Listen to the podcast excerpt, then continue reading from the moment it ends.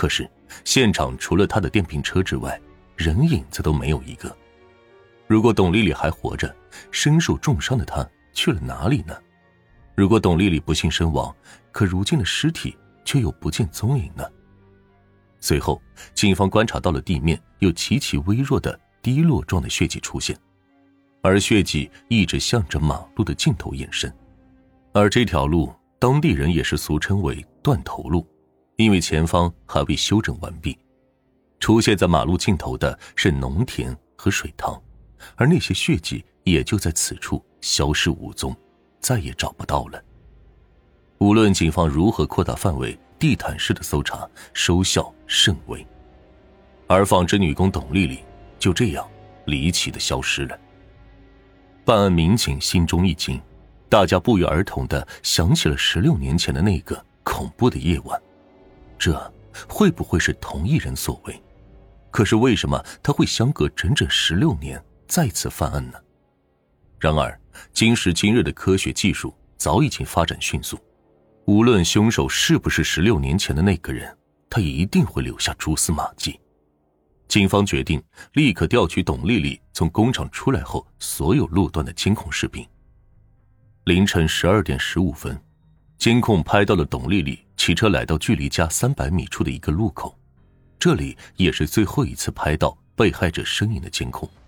而几秒钟之后，一个幽灵般的影子出现了。在反复的甄别研判后，警方认为这是一个驾驶大型摩托车的年轻男子，体态偏胖。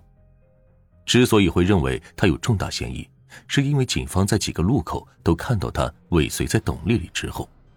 四十秒、二十秒、十秒、两秒，摩托车距离董丽丽越来越近，车速也是越来越快。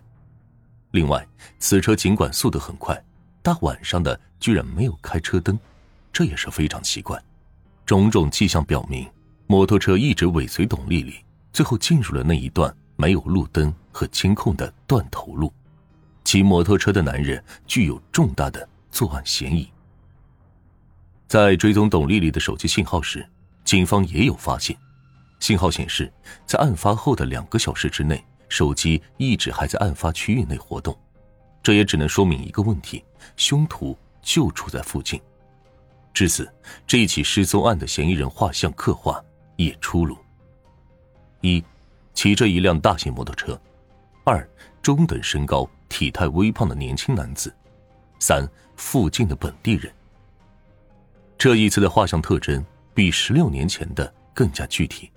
至少嫌疑人的体貌特征有了一些描述，按照这个标准，枣阳警方启动了地毯式的排查。所有人也都提着一口气，这一回一定要找出凶徒，绝不能让十六年前的遗憾再次重现。就在警方观察视频监控中，突然还发现了一个细节：那辆神秘的摩托车在董丽丽没有出现之前，就一直在厂区外转悠。直到董丽丽骑车过去，他才跟了上去。这是否说明摩托车早有预谋？他的作案目标就是董丽丽。那如果是这样，那么此人应该是董丽丽的熟人才对。结合着多个线索，警方十六年后再次对村庄进行了排查。这一次，由于有了更多的研判标准，还真的筛查出了五个嫌疑人。而在这五个人之中，一个名叫做刘亚晨的人嫌疑最大。刘亚晨三十四岁，已婚，育有两个孩子。然而，第一次接触刘亚晨时，他却给出了案发当晚的不在场证据。当晚，刘亚晨骑着摩托车去城里和几个同学喝酒聚会，大约十一点左右回到家，倒头就睡。监控中，警方确实找到了他和其他人喝酒的影像视频。证明其没有说谎。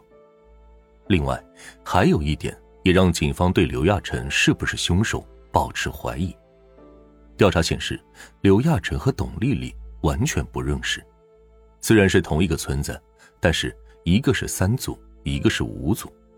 如果刘亚晨不认识董丽丽，为什么会在棉纺厂的门口一直转悠着等她出现呢？这个有些说不通。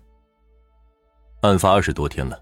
看似有着重大嫌疑的刘亚晨，又有诸多说不通的细节，警方也是感觉到压力山大。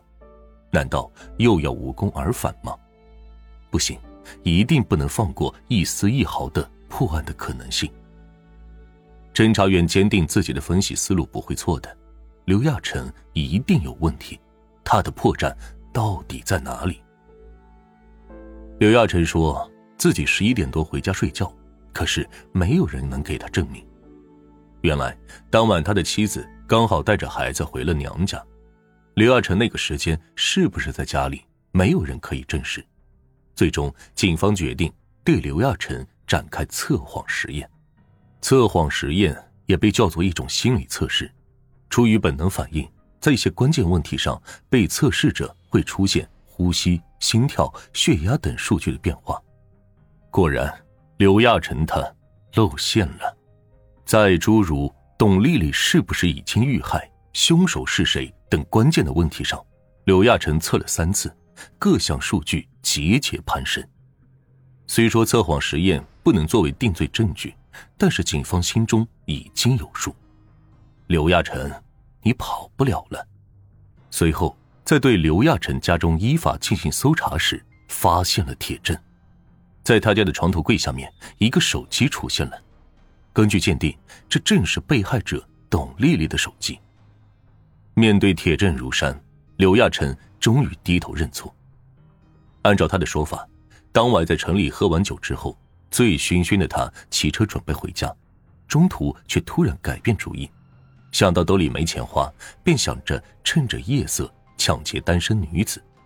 于是他来到棉纺厂周边等待，原因是这里女工很多，下夜班的时候可以伺机找到抢劫的对象。最终，他选择了董丽丽。尾随了上去，在那条断头马路上，由于董丽丽的激烈反抗，刘亚成用刀将其杀害。为了掩盖罪行，他便将尸体驮回了家里，藏进了红薯窖中。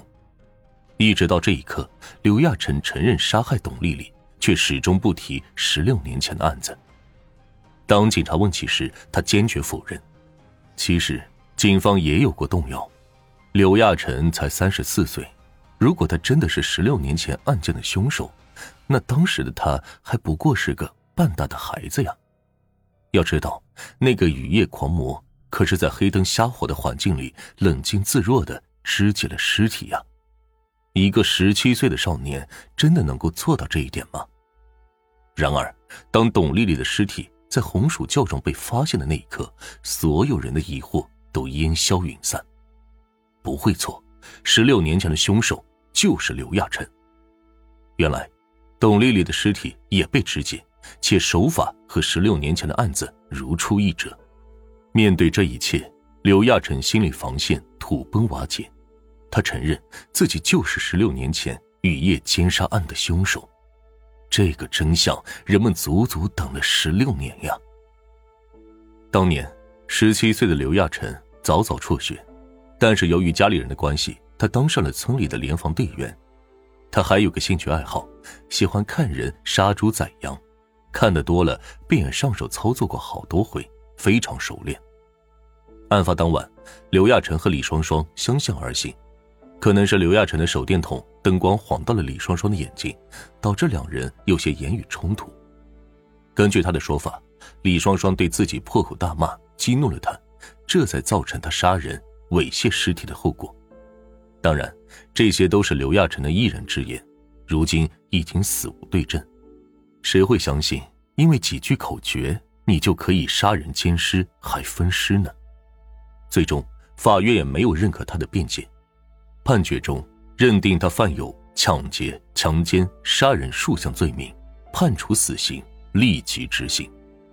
再给大家说说，当年他为什么会成为漏网之鱼？由于是联防队员。又只有十七岁，刘亚成当年没有进入警方二十到六十岁的排查对象名单中，而十六年过去，他的落网终究还是应了那句刑侦专家的预言：犯了新案子，案件才可以侦破。这是一个真正意义上的人间恶魔，而这样的一个人，居然还结婚生子，逍遥了十六个年头，总归是天网恢恢，疏而不漏，就地正法。大快人心。